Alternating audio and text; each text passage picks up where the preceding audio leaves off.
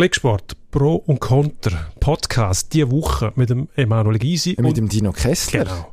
Also, eigentlich keine Überraschungen. Wir haben sonst einen bunten Strauß an Überraschungen. Möglicherweise gibt es einen Nazi-Goli, wo niemand damit rechnet. Im Eishockey bei den Olympischen Spielen.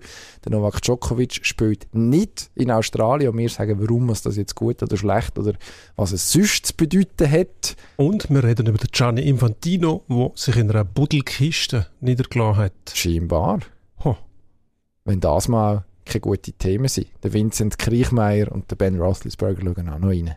Bis gerade. Pro Und Contra. Sportstreitgespräch mit Dino Kessler. und Emanuel Gysi.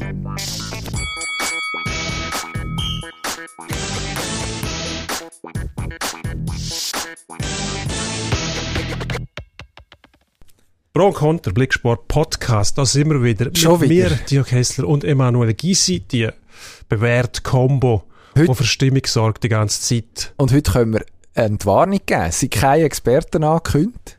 Ja. Nachdem wir die letzten Wochen beglückt worden sind von Expertisen aus allen Lebenslagen, von Ski über Fußball Es hat sich auch ein bisschen bis zu der Chefin. gemerkt haben, aufgrund vom Feedback, das wir zum Teil kriegen, danke vielmals für das, dass wir schon Experten genug sind einfach Das Memo habe ich nicht bekommen. verzichten. Das Ja, Memo ein habe ich nicht. Leute, ähm, eine sehr nette Dame, hat mir geschrieben, ähm, es lange jetzt, das ist langweilig, Liebe Grüße. lönt die weg. Liebe Es ist ja Grüße. lustig, wie das, wie das zum Teil überkommt und äh, aufgenommen wird, aber sehr gern mit Feedback immer unterwegs, weil Ja, ja. das uns auch Aufschluss gibt darüber, wie wir schlussendlich ankommen.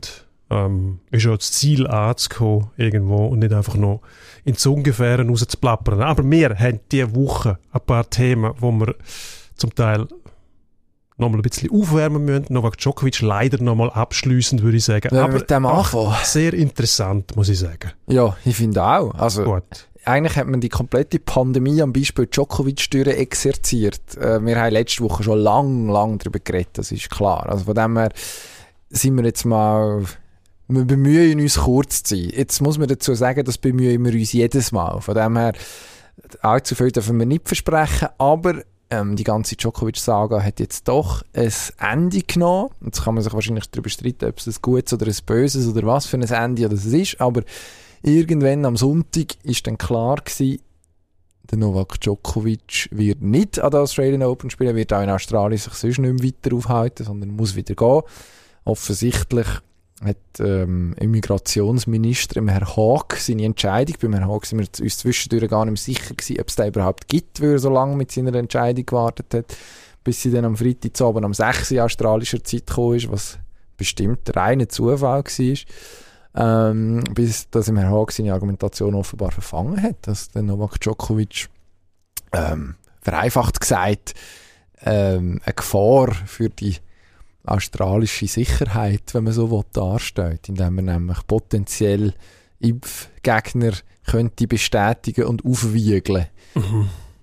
Gut, das hätte er auch können machen wenn er geblieben wäre. Also, sind wir uns, sind wir uns einig, die ganze Affäre ist, ist ähm, nicht nur irgendeiner Seite anzulasten, da haben beide kräftig mitgeholfen. Die Australier erstens mal mit der Möglichkeit für eine Sondergenehmigung, wo nachher eben dann gleich keine ist.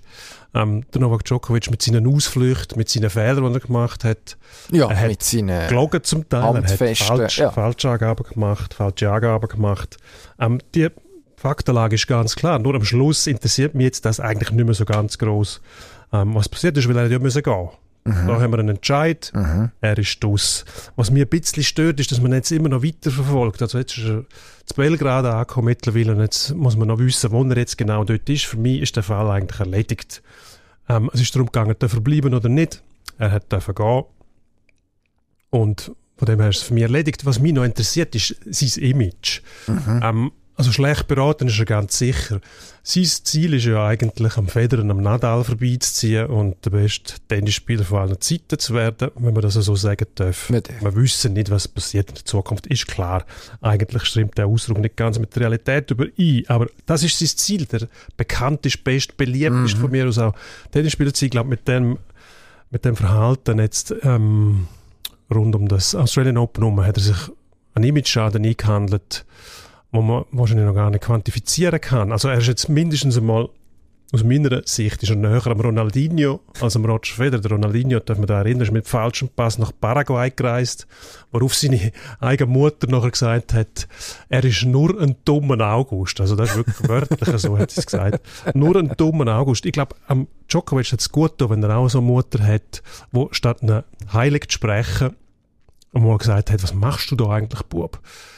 Nimm dir mal ein bisschen mhm. zusammen, hör auf mit dem Seich, die verabschieden dort oder, oder die entschuldigen oder gehen oder sagen, ich habe mich geirrt oder ich einen Fehler gemacht, aber das ist, dass man mit Djokovic das Gefühl hat, er kann keine Schuld eingestehen und wahrscheinlich liegt das auch daran, dass er nur Klagören um sich herum hat, also Schulterklopfer, wo immer nur sagen, ja, ja, du liegst richtig, du machst das gut, statt dass man mal einen mit dem Kopf wäscht und sagt, hey, was richtest du da eigentlich an?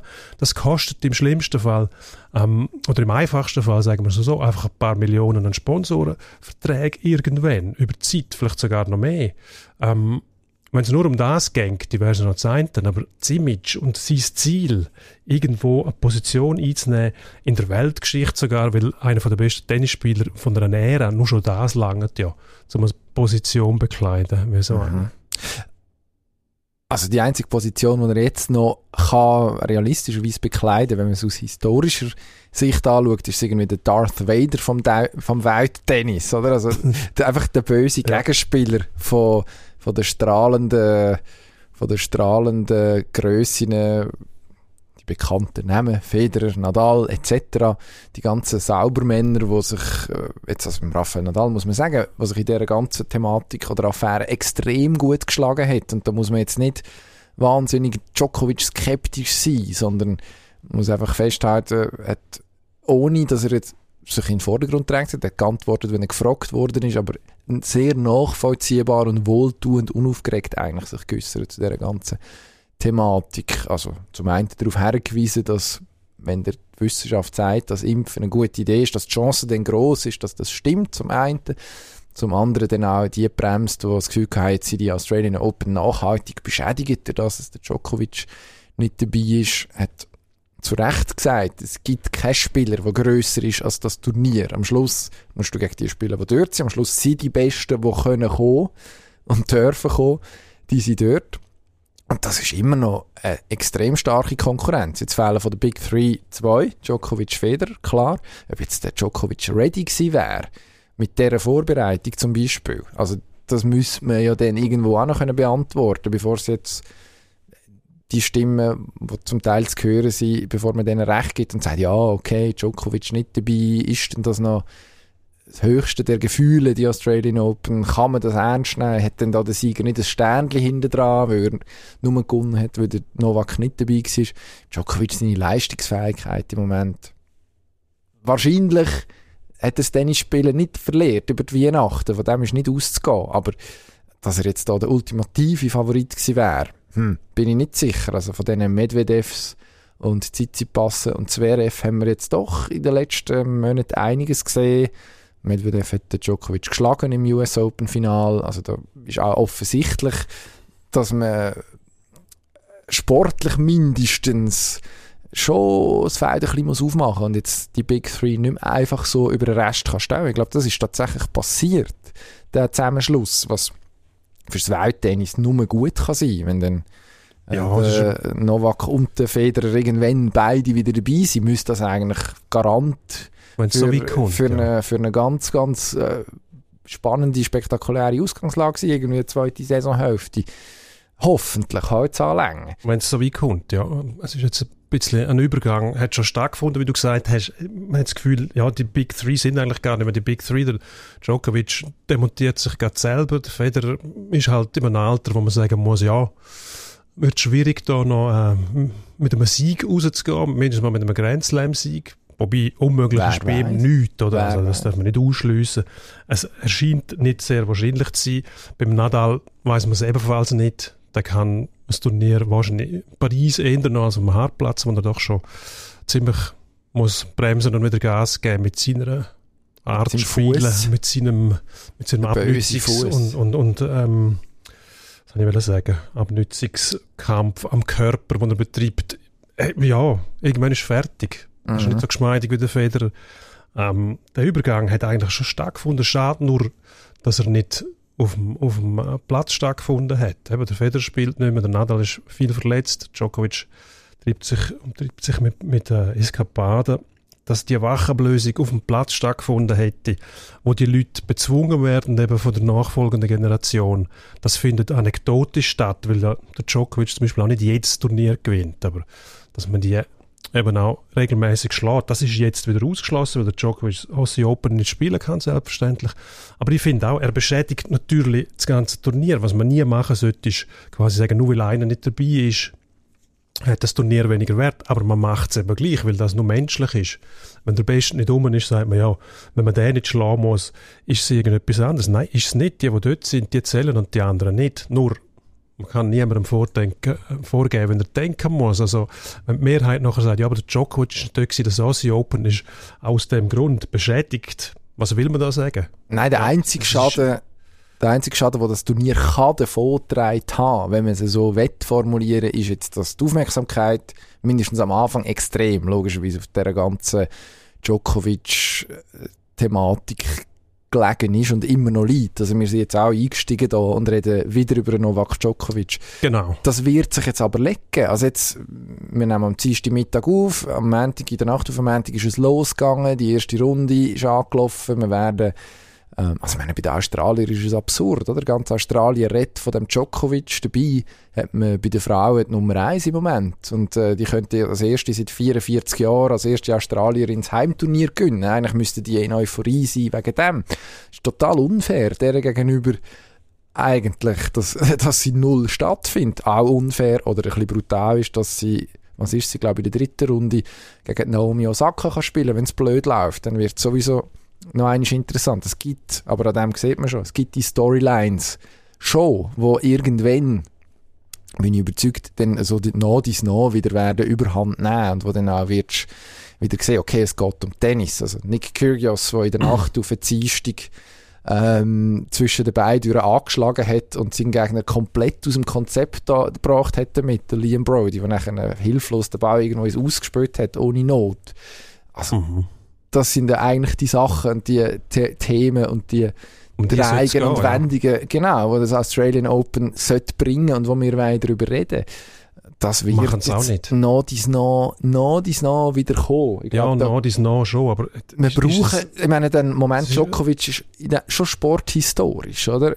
Also, es ist, auch, es ist auch, die Saga, die werden noch lange schwätzen. der Skandal. Also, er hat dafür gesorgt, mit den Australiern zusammen, und die Medien haben es natürlich aufgenommen, ist logisch. Aber wir berichten jetzt auch immer noch eher über den Djokovic, also über das, was in Australien passiert. Es haltet sich langsam die Waage. Aber Zum Glück, ja. Es ist, es ist auch verständlich, weil es tatsächlich ein Thema ist, das die Welt bewegt hat, und zwar die ganze Welt.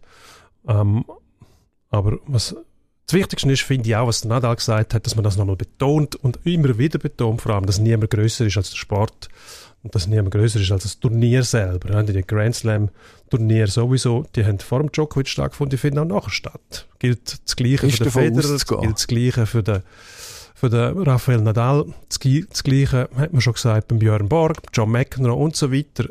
Die Turniere werden immer wieder gespielt, es kommen immer wieder neue Stars. Nur, wenn einer so ähm, in Erinnerung bleibt, fragt man sich dann schon, was ist das, ist kann das das Ziel sein von einem? Mhm. Und der sagt wahrscheinlich selber, eben wie du sagst, entweder wird er zum Märtyrer und ist nachher quasi der schwarze Ritter von dem Sport, was es eigentlich gar nicht braucht, weil Tennis, im Tennis funktioniert das gar nicht, das richtige Bösewicht, wenn wir früher hatten, was, was kann das einer gewesen sein, der Ilya Nastase zum Beispiel, wo sich daneben benommen hat, John McEnroe ein mhm. Stück weit, aber im Vergleich zu dem was jetzt passiert, sind das, sind das harmlose Anekdoten gewesen, oder? Der McEnroe hat ab und zu ein bisschen geflucht. Schlussendlich hat er sich gleich an die Regeln gehalten. Dann Nastase eigentlich auch. Andere, pff, noch harmloser gewesen. Jimmy Connors ist ein Bösewicht gewesen, weil er, weil er jemanden zu den Gegner beschimpft hat. Aber das ist auch harmlos gewesen. Das jetzt ist eine völlig neue Dimension und für Tennisspieler und vor allem auch ihre Sponsoren eine neue Ausgangslage. Wie wird man das beurteilen in der Zukunft? Das werden wir sehen. Was wir auch beurteilen werden, ist Patrick Fischer ah, sein Nazi-Aufgebot. Und äh, wie du schon gesagt hast, wir nehmen am Dienstag Nachmittag auf. Das Aufgebot, Aufgebot kennen wir noch nicht. Es ist noch vor dem Dreh, dann kommt es nämlich raus. Und äh, wir reisten uns und reden jetzt sowieso schon drüber. Das ist eine, sicher eine fantastische Idee. Das sehen wir dann. Das lösen wir dann auf Stochen im Nebel. Ist das eine gute Idee gewesen, dem vorzugreifen? Weil wir ehrlich sind, was ein bisschen langweilig tönt, aber wir erwarten eigentlich keine Überraschungen. Mhm. Sonst wären es ja keine Überraschungen, muss man fairerweise Das ist ja sagen. so. Also, wenn er einen, weißen Hase aus dem Hut zaubert oder den Kien Sopa plötzlich mitnimmt, ja, das wäre eine Überraschung. Es gibt auch noch andere Überraschungen. Ähm, das heisst, wir haben Genoni und Perra, die im Goal stehen. Und dann kommt schon die erste Frage. Der dritte Goalie. Und das ist eigentlich, also journalistisch jetzt natürlich völliger Hafenkäse, dass wir anfangen über den dritten Goalie diskutieren. Ja, aber es ist tatsächlich nötig in dem, Das ist, glaub, die, die, ist, das Moment. die, ist das die kritischste Position in diesem Nazi-Kader? Ich glaube, Die es ist, heikelste? es ist nicht einmal kritisch oder heikel. Es, es könnte eine Überraschung sein, aber auch, wenn man jetzt Melvin Niffeler würde als dritten Goalie mitnehmen, der Rappi-Goalie, Lakers-Goalie, ist das tatsächlich eine Überraschung? Nein, ist es auch nicht mehr. Nein. Er ist ein bewährter Goalie, der ähm, auch bei der Volkswahl, die wir veranstaltet haben, im Blick ähm, noch Auf Platz 3 Genoni oder? mit, mit deutlichem Vorsprung auf Platz 3 gelandet ist, vor einem HCD-Goalie, muss man sagen, wo immer noch, der HCD immer noch eine grössere Fanbasis hat. Der Sandro Eschlimann muss man noch dazu Sandro sagen. Eschlimann. Zwei von denen. Und vor dem Joran van Pottelberger, der ähm, MRC Biel spielt, auch grosse Fanbasis hat. Also ähm, würde es einem nicht überraschen, wenn der Patrick Fischer und sein Staff würden der Melvin Niffler mitnehmen. Ich tippe jetzt einmal, das macht er nicht. Ich tippe auf den Joran van Pottelberger. Aber nicht, weil der erfolgreicher ist oder besser, sondern das ist jetzt einfach irgendwie ein Gefühl, das ich habe. Vielleicht, weil er grösser ist. Das ist ja bei einem Goalie erstens von Vorteil und Eigentlich naja, äh, Unfair. mindestens, mindestens der Berra kann er da damit gut ergänzen. Beim Genoni, weiß ich nicht, funktioniert das wahrscheinlich nicht unbedingt. Er hat auch einen sehr langen Namen, der Eindruck schindet. Das finde ich eigentlich nicht schlecht. Schon nur, dass der Olympia, der, wer auch immer das ist, der bei den Olympischen Spielen muss den Namen hinten drauf machen, dass sich der erstens muss Gedanken machen in welcher Reihenfolge muss man die Buchstaben auch anordnen, wo jetzt für mindestens deutschen Zungenschlag vielleicht gar nicht unbedingt dazu äh, zueinander passen.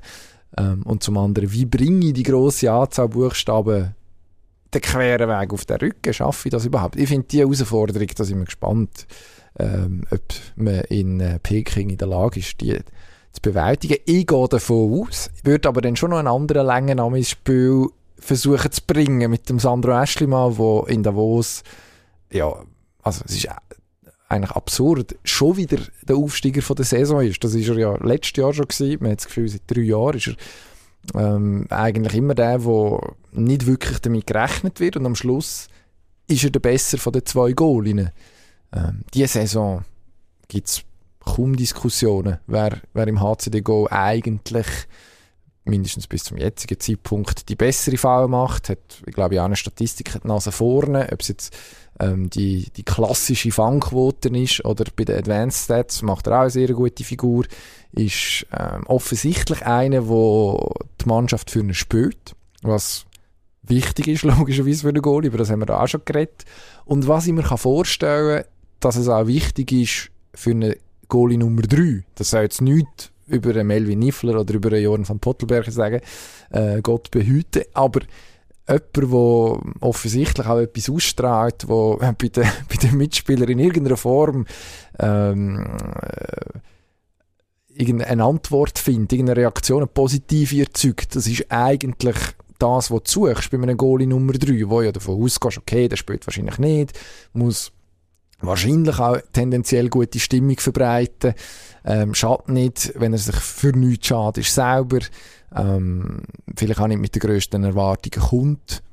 Und, und das muss man schon noch sagen, jetzt tönt es so ein bisschen nach äh, Beliebtheitswettbewerb, statistisch locker kann mitheben mit den besten Goalinnen in dieser Liga. Also Stimmt, mit Schweizer. Pass sowieso.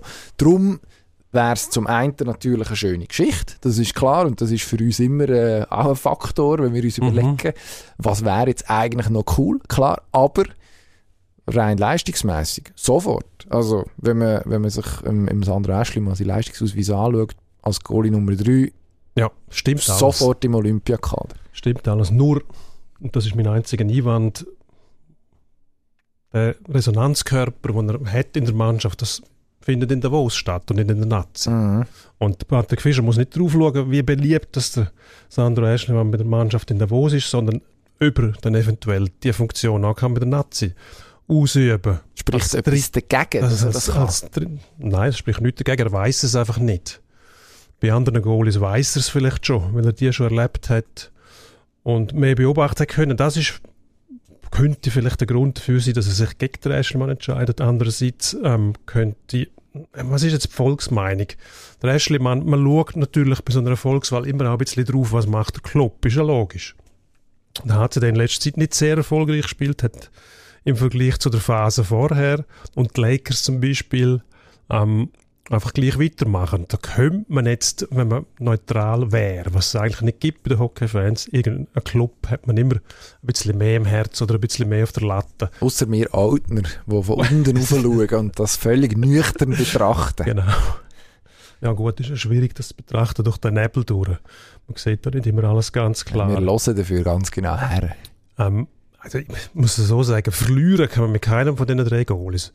Eschlimann von Pottelberger, Niffeler, alles hervorragende Goalie, die in der Liga erstklassige Leis Leistungen bringen. Ich glaube, der Fischer kann eigentlich gar nichts falsch machen.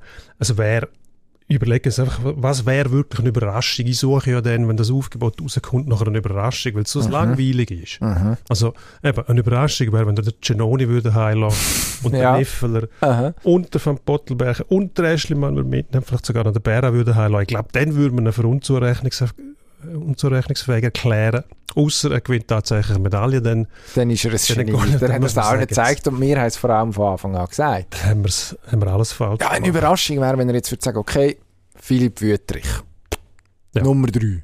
So.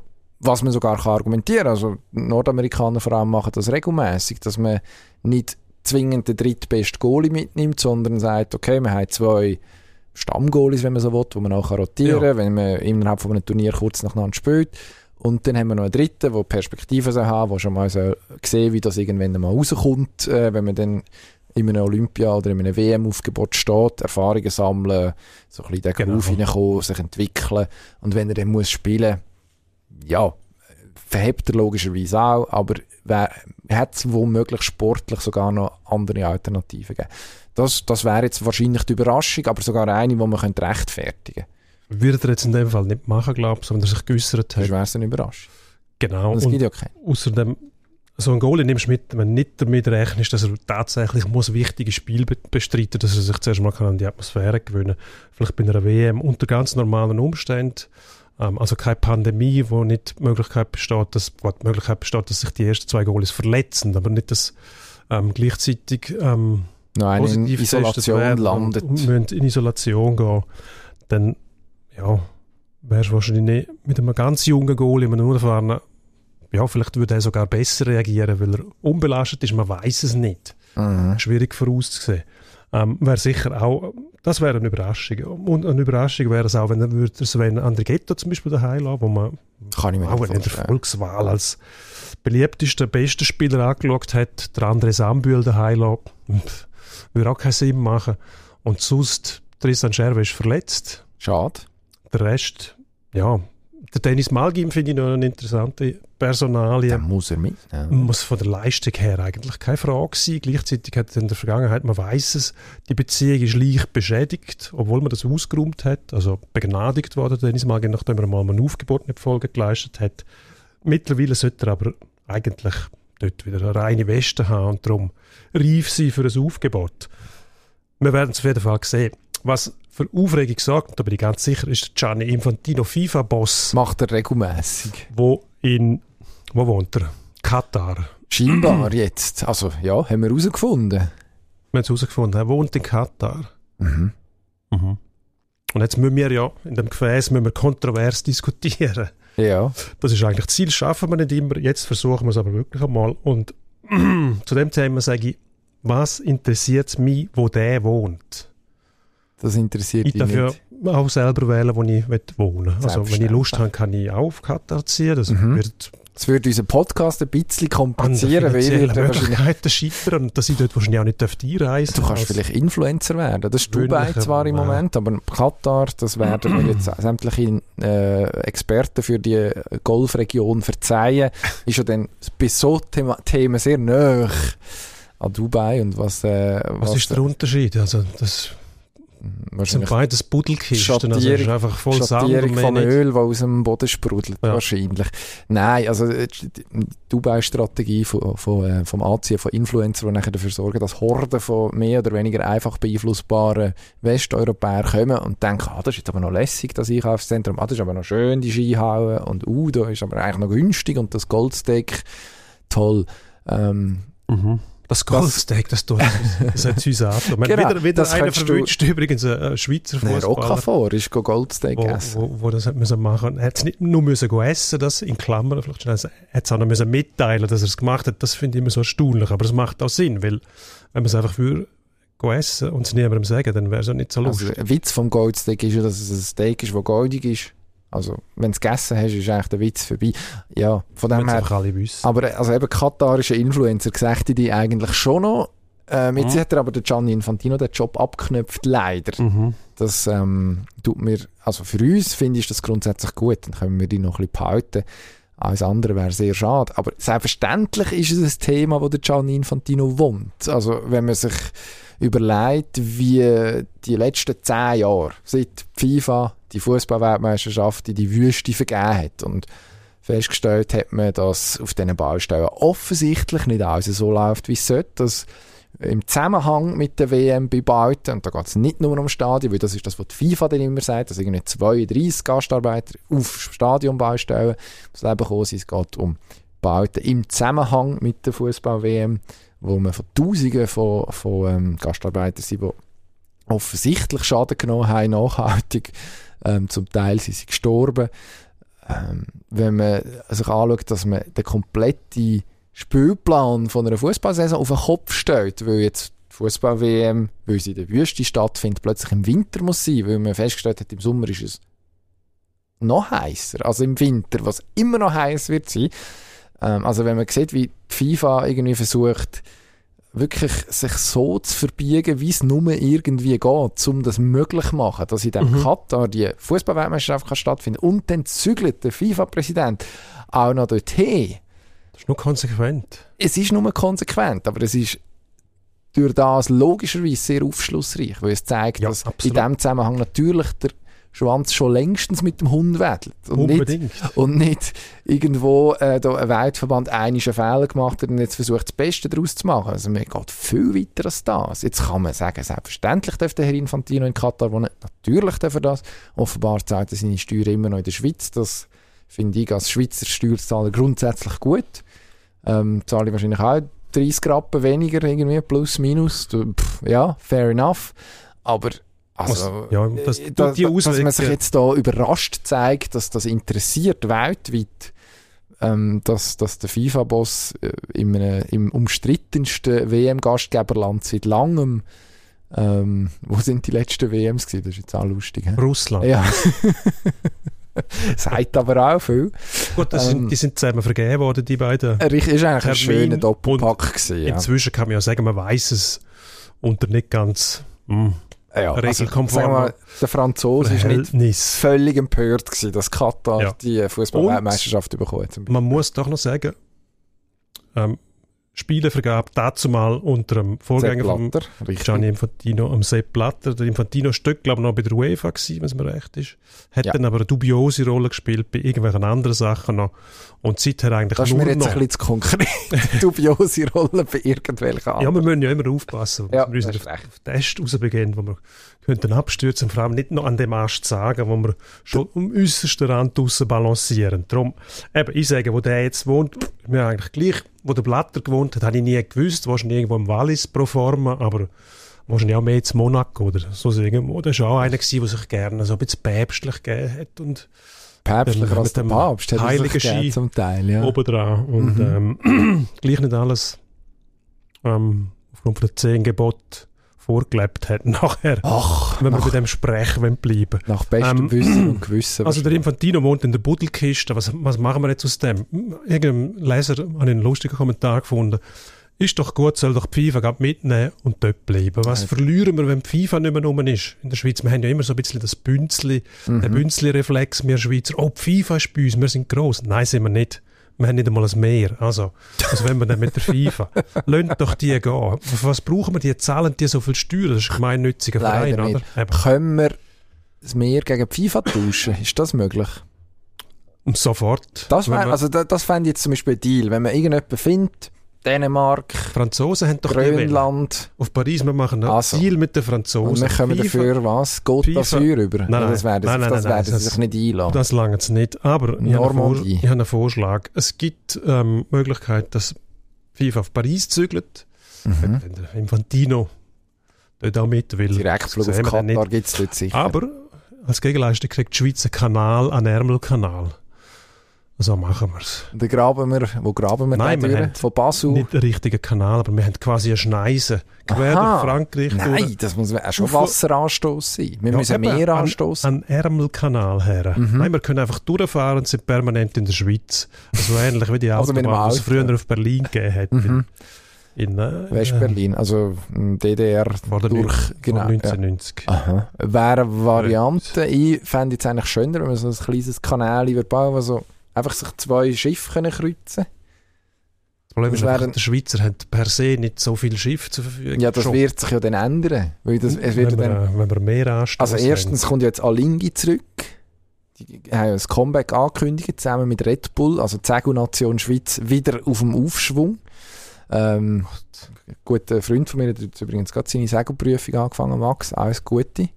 Ähm, hat jetzt, glaube Theorie und muss dann ho das Hochseepatent steht jetzt dann an. Also für ihn wäre es das perfekte Timing, wenn man Also ein Mann, der schon zwischen Steuer und Backboard kann unterscheiden vermutlich schon. Wobei, manchmal ist man sich nicht sicher, aber das wird. Das ist, Wird er ist ja noch nicht fertig. Wahrscheinlich wird er irgendwann über Planken müssen gehen. Von dem ist auszugehen, man hofft einfach, er tut niemand Shanghai. Das wäre Sehr schade. Nein, das, immer noch meine Lieblingsepisode, wo wir sehr lange über, Shang über die schöne Kulturtechnik vom Shanghai geredet haben. Nein, das möchte ich möglichst verhindern.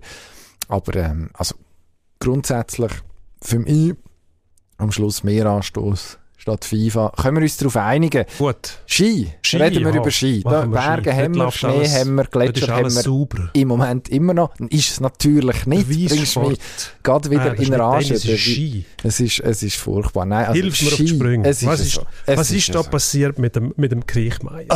Also, Lauberhorn am Wochenende. Wir haben letzte Woche mit dem Marcel W. Perren freundlicherweise länger dürfen reden, äh, da im Podcast, wo uns äh, die Ausgangslage erklärt hat. Und ich kann mich erinnern, er hat dort, er wird es mir verzeihen, einen Witz gemacht.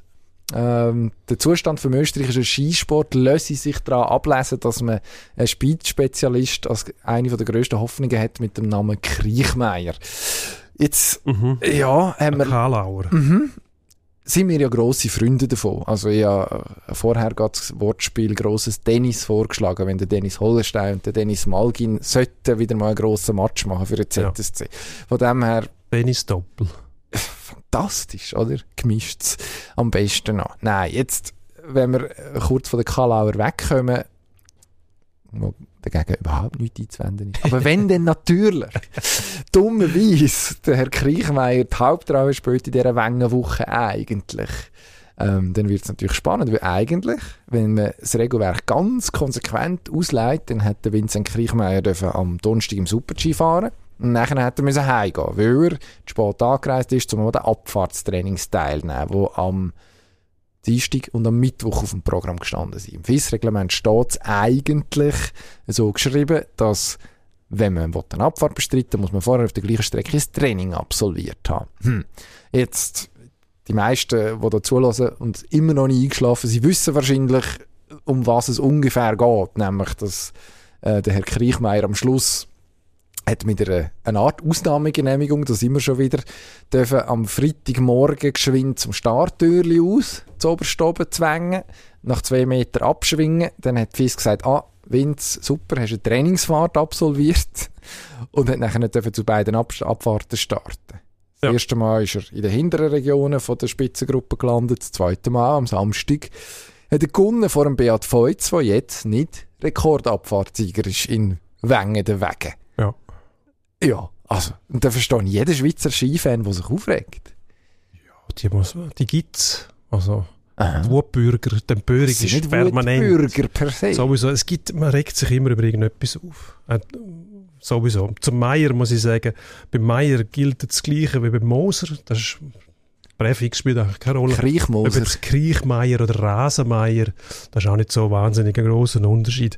Wenn er dann heisst, er ist der schnellste war einfach und am souveränsten hat sich wahrscheinlich der BF Feut selber verhalten, der dann irgendwie aufgrund von seiner gemütlichen, lebenswürdigen Art gesagt hat, gegen den Kriechmeier hat er überhaupt nichts auszusetzen. Der hat, ähm, der ist einfach gefahren er hat einfach das gemacht, was er, was er hätte sollen und ist verdient schneller gewesen. Mhm. Also dort am Resultat gibt es so von dem her nichts zu rütteln. Er war noch nicht schneller gewesen, weil er jetzt ganz eine kurze Trainingsfahrt gehabt hat und durch das einen Vorteil gehabt hätte, sondern eigentlich im Gegenteil. Da müsste man ja sagen, da ist nur zwei Sekunden auf der Piste gewesen, dann hat er weniger Eindrücke gekriegt, wie die Piste wahnsinnig sich verändert hat, vielleicht im Vergleich zum letzten Jahr.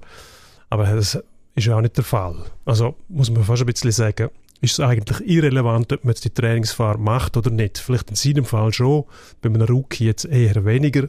Ich finde einfach, die Regel muss fix sein. Entweder muss man eine Trainingsfahrt machen oder man muss nicht. Das Gleiche gilt auch für das Australian Open. Übrigens, sobald man Sondergenehmigungen und Ausnahmeregelungen gewährt, dann kommt man irgendwann in den Dreck. Es ist einfach so. Was ich nicht verstehe, ist, wieso hat man nicht vor dieser Abfahrt schon Lauthalser protestiert, zum Beispiel aus der Sicht von der Schweizer. Man hätte können sagen, wenn dort fahren, fahren wir nicht. Man stelle sich das mal vor, am Lauberhorn in Wengen, die Schweizer fahren geschlossen, nicht in keiner Disziplin, weil man die Regeln will durchsetzen. Also hätte spannend FIS geworden. müssen reagieren und klar Farbe bekennen. Mhm. Jetzt hat man gewartet, bis der Kriechmeier gewonnen hat. Man hat es fast ein bisschen gesehen.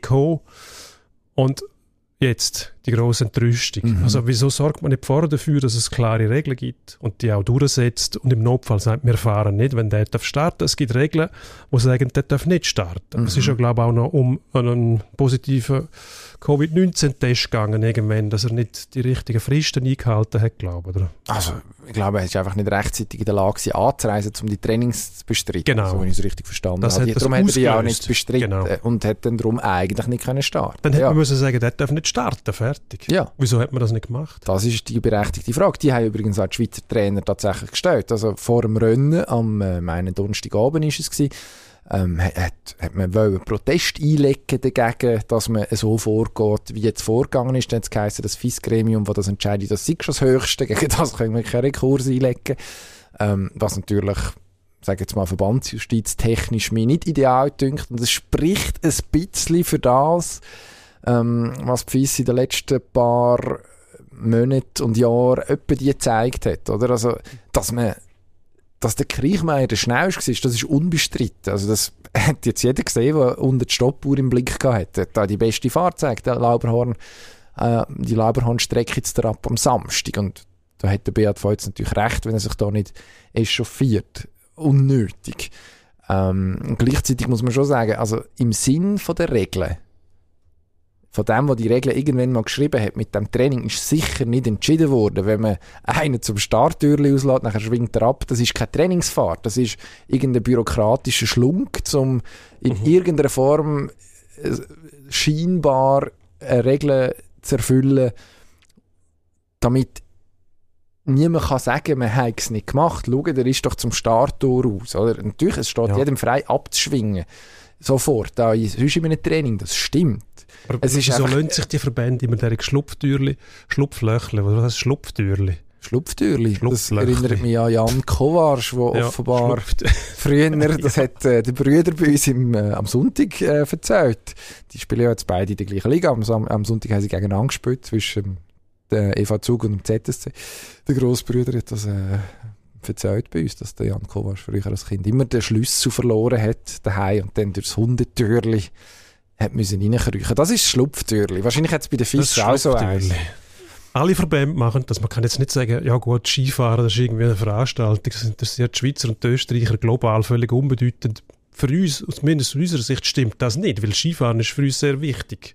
Und gleichzeitig ist der Verband mh, immer wieder, ich meine, der Präsident, der es vorher hatte, die ist, äh, Schröcks, äh, weiß ich wie der geheißen hat, ein Österreicher. Ich meine, das war auch lächerlich, gewesen, was der sich alles können leisten Und der neue, mh, hm, also irgendein Millionär, ein Milliardär, ähm, wo also jetzt, was, nicht, was bei den Österreich selber irgendwie auch nicht. Nein, also der Herr Elias ist ja jetzt der, der Vizepräsident. Das war der, der Herr Kasper. Gewesen. Der Herr Kasper, genau. Das war unser. Gewesen. Ah, das war unser. Gewesen. Ähm, komische Typen gewesen, die irgendwie den Klimawandel nicht wollen er hat wahrnehmen. sich, sagen wir mal, kein Gefallen getan mit den letzten Äußerungen dort. Leicht, es passt irgendwie alles zusammen. Und der Verband könnte sich ja Regeln geben, die verheben. Also, dass man das werden sie sagt, müssen. Das, das werden sie nicht. müssen machen. Weil der Johann Elias, der jetzt Präsident ist, der, das ist ein erfolgreicher Unternehmer, das dürfen wir so sagen. Ähm, hat, ist jetzt ein Quereinsteiger. Ich würde ihm sogar zugestehen, dass nach, dem, nach den ersten paar Monaten noch nicht alles perfekt ist, wenn du einen Laden übernimmst, der irgendwo sich eine gewisse Kultur etabliert hat.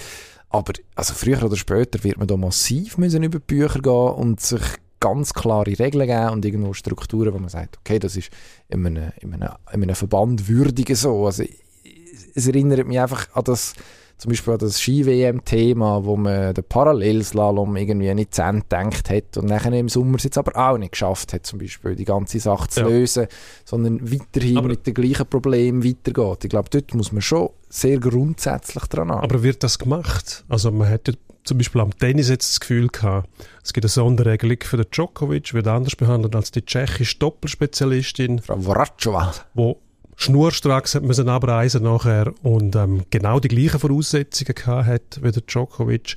Man sieht jetzt da der Kriechmeier, der doch einer der bekannteren Skifahrer ist, wo es eine Ausnahmeregelung gibt, hat es für den Janik Schablo ist mal genannt worden. Die Regelung auch gegeben. Dann hat es wahrscheinlich geheißen, nein, darfst nicht starten. Also irgendwo verständlich auch, dass sich die Verbände Schlupflöcher, jetzt habe ich es, offen für, für ihre Big Shots. Also eben ein Event, das stattfindet ohne die Big Shots. Man stelle sich vor, der B.A. Pfeutz wäre jetzt das gewesen. Das ist vielleicht ein gutes Beispiel.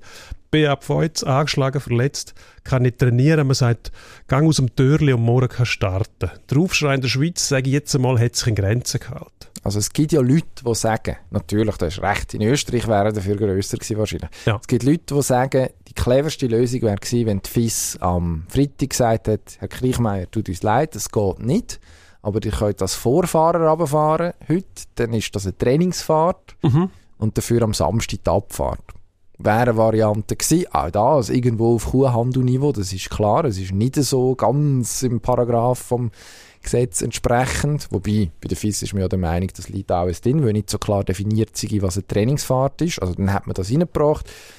Das wäre irgendwo ein Kompromiss gewesen. Du können sagen, okay, es hat jemand eine Fahrt, die nicht gültet, zu Trainingszweck absolviert auf dieser Lauberhornpiste. Also, mehr hätte er damit gehabt. Und jetzt hätte er mich nicht mehr, das ist der Salat. Das wird ihm extrem wehtun. Genau. Die haben wir nicht mehr. Wenn wir auch nicht mehr ah. haben, ist der Ben Rötlisberg. Wir reden von der NFL, National Football League. Jetzt laufen die Playoffs. Am Wildcard Weekend haben wir hinter uns. Ähm, faszinierend zum Schauen. Weniger der Ben Rötlisberger bei seinem letzten Spiel als äh, Quarterback von den Pittsburgh Steelers. Wahrscheinlich am letzten Spiel überhaupt. Ja. Ja, hoffen, hoffen wir eigentlich auch, weil wenn man ihn gesehen hat, schon, ja. ist ähm, Zeit gekommen. Er ist noch einer von den alten, von den, von den ähm, ja, Quarterbacks, muss man sagen, wo mit seiner Statur noch einen Haufen gemacht hat, erinnert ein bisschen an, einen Bärkrug, ja, eine massive Gestalt, gross, schrankähnlich, wo dort steht, relativ unbeweglich, also wenn man den vergleicht mit anderen modernen Quarterbacks, die ziemlich mobil sind. Ähm, ja, man hat dann aber gesehen, hat auch nicht mehr den Pumpfake drauf gehabt, die Würfe sind überhascht gekommen, zum Teil unpräzise. Ähm, ja, es ist tatsächlich Zeit, oder die mhm. Zeit wäre vorher schon gewesen. Es ist fast schade, wenn man einen sieht, der es so lange dann nachher noch auswalzt, bis es tatsächlich nicht mehr geht. Gut, von denen gibt es ja in der Geschichte von der NFL ein paar. Also das ist bis zum Peyton Manning, der sogar so noch einen Super Bowl gewonnen hat. Ähm, ich glaube, dort mehr Interceptions als Touchdowns geworfen hat in dieser, in dieser letzten Saison, wo man trotz Manning Champion geworden ist und nicht wegen Manning in Denver. Das ist gemein. Und das hat man in, in Pittsburgh jetzt auch versucht. Also die Defense die ist eigentlich gut. Man hat vernünftige äh, Skill-Players in der Offensive. Die Offensive Line ist jetzt nicht so stark. Also man kann sogar sagen, nicht gut. Das hilft dann natürlich nicht, wenn der Quarterback selber mit 39 und nicht mehr der besten körperlichen Verfassung dann halt eben auch nicht mehr verhebt. Also das ist ja eine von seinen Stärken gewesen. Du hast vorhin gesagt, Physiognomie von einem Bierkrug. Ähm, er hat eine gewisse Mobilität hat er immer gehabt, einfach nicht flink, sondern eher so wie ein Maidrescher, wo einfach, wenn einer im Weg war, hat er, ist er irgendwie über den über. Es hat zwar geholpert, aber im Normalfall ist er ans Ziel gekommen. Ist ganz am Anfang, als er als Rookie den Super Bowl gewonnen hat, wo er eigentlich kein gutes Spiel gemacht hat, aber der auch gleich irgendwie in die Endzone hineingewuchtet hat. Ähm, das ist eigentlich auch sein, sein, sein, sein erster Eindruck eigentlich gewesen, den er gemacht hat. Ich glaube, so muss man es sagen. Jetzt, ja, das sind etwa zwei Saisons zu viel gewesen. Definitiv. Ähm, hat ja sowieso eine relativ spezielle Karriere hinter sich auch, was seine Geschichten um Töpfunfälle und Eskapaden neben dem Feld angeht. Dann gibt es noch eine Assoziation mit dem Donald Trump, wo mhm. ähm, der Ben Roethlisberger es wirklich geschafft hat, ihn und Stormy Daniels in irgendeiner Form zu vermitteln oder mindestens dort in diesem Dunstkreis aufzutauchen. Jetzt, jetzt wird es langsam unappetitlich. Ich muss mich ein bisschen weiter entfernen von Ihnen, Unbedingt. Das ist kein Problem. Wir gehen jetzt nicht weiter ins Detail. Gut. Ähm, aber finde ich schon noch bemerkenswert, wenn man dann plötzlich in diesem Zusammenhang wieder auftaucht. Das ist eine News Story, wo man jetzt eigentlich keinen NFL-Spieler erwartet hat und dann taucht plötzlich der Herr Roethlisberger in den Schlagzeilen auf. Ja. Ist auch eine Leistung. Jetzt ist es vorbei. Jetzt müssen wir eigentlich nach vorne schauen. Mhm. Die Playoffs sind eigentlich lanciert. Jetzt, gegen Kansas City hat man verloren, Patrick Mahomes. Da muss jetzt gegen Buffalo an Zeck. Und Josh Allen auch ein sehr, sehr guter, junger Quarterback. Wird eigentlich das aufregendste Spiel vom Wochenende wahrscheinlich. Das Duell hätte schon können ein AFC-Finale sein eigentlich, wenn wenn's, äh, wenn's, wenn alles so nach, nach unseren Vorstellungen geht. Jetzt ist es eine Runde vorher, auch okay. Was tippst du? Also, ich bin ein bisschen voreingenommen, weil wenn ich Patrick Mahomes anschaue, dann äh, verwache ich auch, wenn das Spiel ganz spät in der Nacht stattfindet gerne und schaue zu. Ähm, die Variante, die Agilität, die Mobilität, ähm, seine Art, das passt mir einfach, schaue ich gerne zu. Man hat in dem letzten Spiel gesehen gegen Pittsburgh Steelers, das ist die Vergangenheit, das ist die Zukunft vom Quarterback-Job in der NFL. Man dauert sich ein bisschen oder man befürchtet, dass der einen Haufen Nachahmer findet. Ich glaube, das ist so ein bisschen das, was, was droht. Dass, wenn man das nachmachen will und nicht die gleichen Anlagen hat, dann kann es furchtbar schief gehen. Also, Don't die, try this at home, hat es immer geheißen früher bei irgendwelchen Videostunts. Ja, genau. So. Die Pässe, die der zum Teil spielt, aus dem Handgelenk raus, aus dem Ellbogen raus, ohne Ansage, völlig zur, und die gegnerische Abwehrreihe völlig überrumpelt damit. Ähm, das muss man schon im Griff haben, sonst wird es dann wahnsinnig schwierig. Ähm, wünschenswert ja. wäre, ja, was? Dass Herr Mahomes auf Wert trifft im Finale, im Super Bowl. Also, ich würde mir natürlich eine Revanche für meine 49ers wünschen. Die haben vor zwei Jahren schon gegen Herr Mahomes verlieren. Ähm, realistischerweise Aaron Rodgers mit den Green Bay Packers, dann haben wir auch noch einen, grossen Namen, dann haben wir ähm, auch noch mal eine Impfdebatte, da haben wir ja schon äh, zur Genüge der Verbreitwalzen, ja. was sich der Herr Rodgers geleistet hat, wäre ein sehr würdiges äh, Finalspiel. Ich würde Buffalo aber nicht unterschätzen, weil mit, mit einer sehr, sehr guten äh, Defensive, mit Josh Allen, der immer so ein bisschen unter dem Radar fliegt, ist wahrscheinlich falsch, aber halt dann Buffalo. doch nicht als Erster genannt wird. Buffalo ewige Verliererstadt, genau. sportlich, das muss man so sagen. Ähm, weiß nicht, was ist, was ist der letzte grosse Titel, den man in Buffalo gefeiert hat? Kann man sich nicht daran erinnern. Farbfernsehen war noch kein Ding gewesen, vermutlich. Also dort, eigentlich wäre das die beste Geschichte am Schluss, wenn wir es vorher schon beim Sandro Ashley mal gesagt haben. Jetzt genau. müssen wir aber schnell in Endspurt. Endspurt.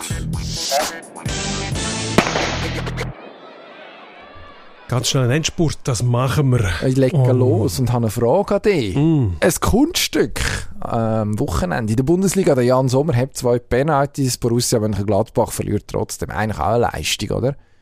Wahnsinn. Also ein Goalie, der zwei Penalty hebt, ist eigentlich so im Normalfall höchstens im Penalty schiessen und dann ist man sogar enttäuscht, wenn er nur zwei hebt ähm, Spiel von 90 okay. Minuten ähm, ist, man, ist man fasziniert und wenn er die gehabt hat, sind wirklich gute Chancen gewesen, also nicht irgendwelche Fehlschüsse oder so, sondern hat auf das reagiert, was der Schütz gemacht hat, hat sie rausgekratzt und die Mannschaft ist gleich nicht fähig, zum Match zu gewinnen. Da fragt man sich dann schon, man hat auch gesehen, der Sommer ist auf der Höhe von der Aufgabe und der Rest ist es nicht. Auch der Embolo nicht, wo die Ball vorne verstolpert, auf die Ball aufgetrampt. Also ein Spitzenstürmer hat in dieser Situation auch mal ein Goal geschossen gegen Leverkusen. Ja, no, müssen wir sagen, der Goal ist stopp, der Rest ist es nicht. Schauen wir, wie es weitergeht.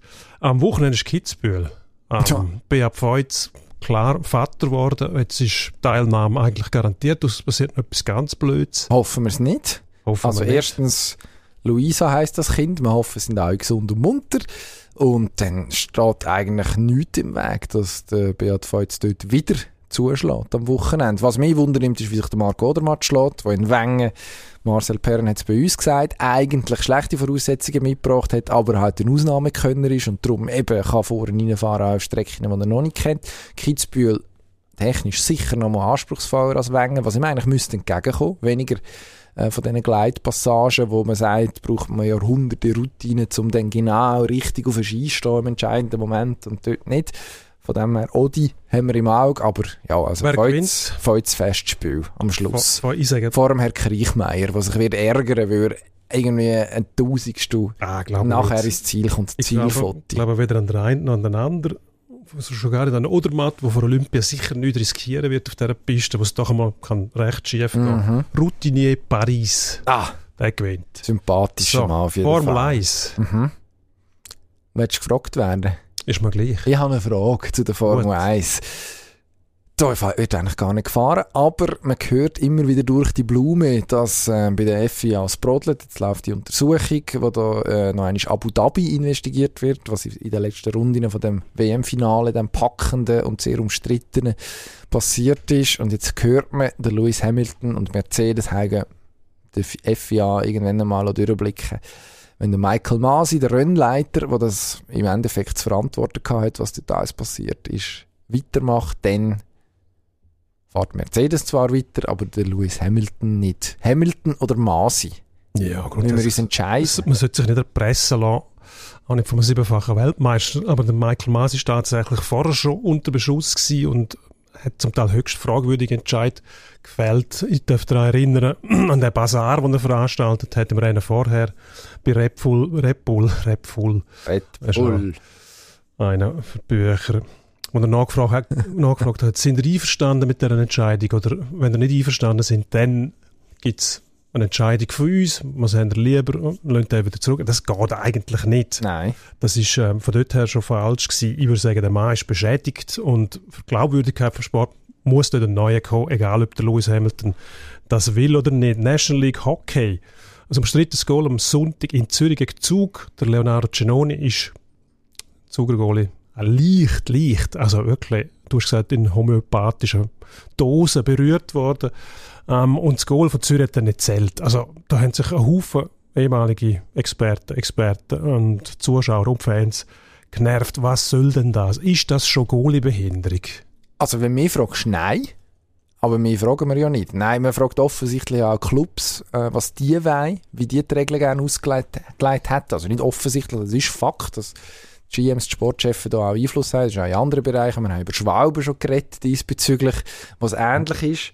Und dort ist es im Moment so, dass man im Zweifel für einen Goalie versucht zu entscheiden. Ich finde es falsch. Ähm, das, der Spielzug, also wer ihn gesehen hat, äh, weiß, dass der Markus Krüger, der schwedische Stürmer vom ZSC, wo am Schluss soll der Leonardo Giannoni nachhaltig bedrängt und behindert haben, was ja entscheidend wäre.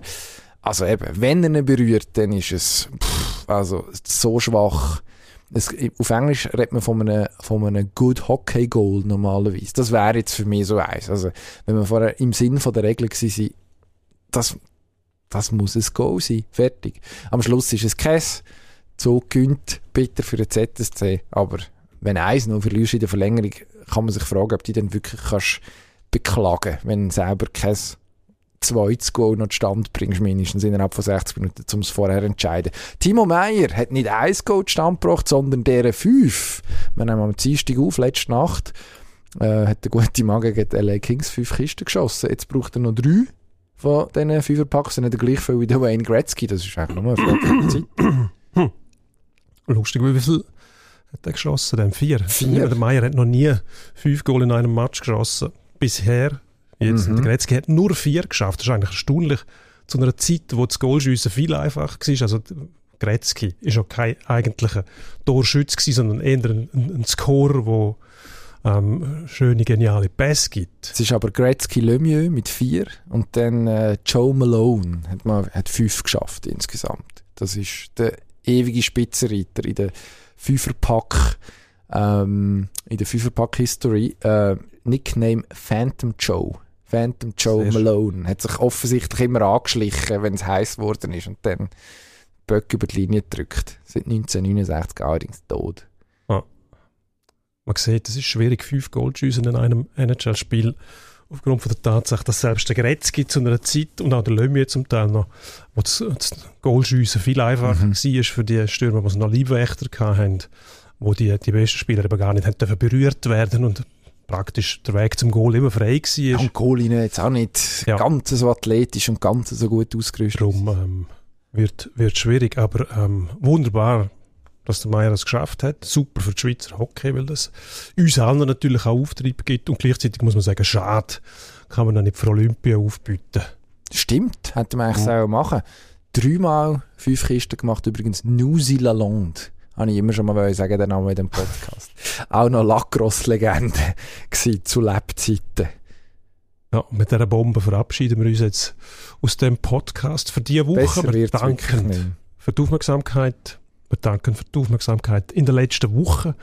Sehr grosszügig gewesen und äh, wir verweisen auf unsere Kanäle, die wir haben und die wären da Was willst du jetzt von mir hören? Twitter, Instagram, auf TikTok, wenn wir den Herrn Kessler jetzt dann anmelden. Die könnt uns E-Mails schreiben, vor allem solltet ihr uns aber abonnieren, Spotify, genau. Apple Podcast etc. Auf YouTube kann man uns jetzt dann glaube ich auch hören, Ah, habe schon? ich gehört. Ich meinte immer, das sei zum Schauen, aber so kann man sich täuschen. Was die Jungen heutzutage machen, ich weiß es nicht. Wir Danke kommen nächste. Woche wieder. Bis dann. Ade. Wiederhören.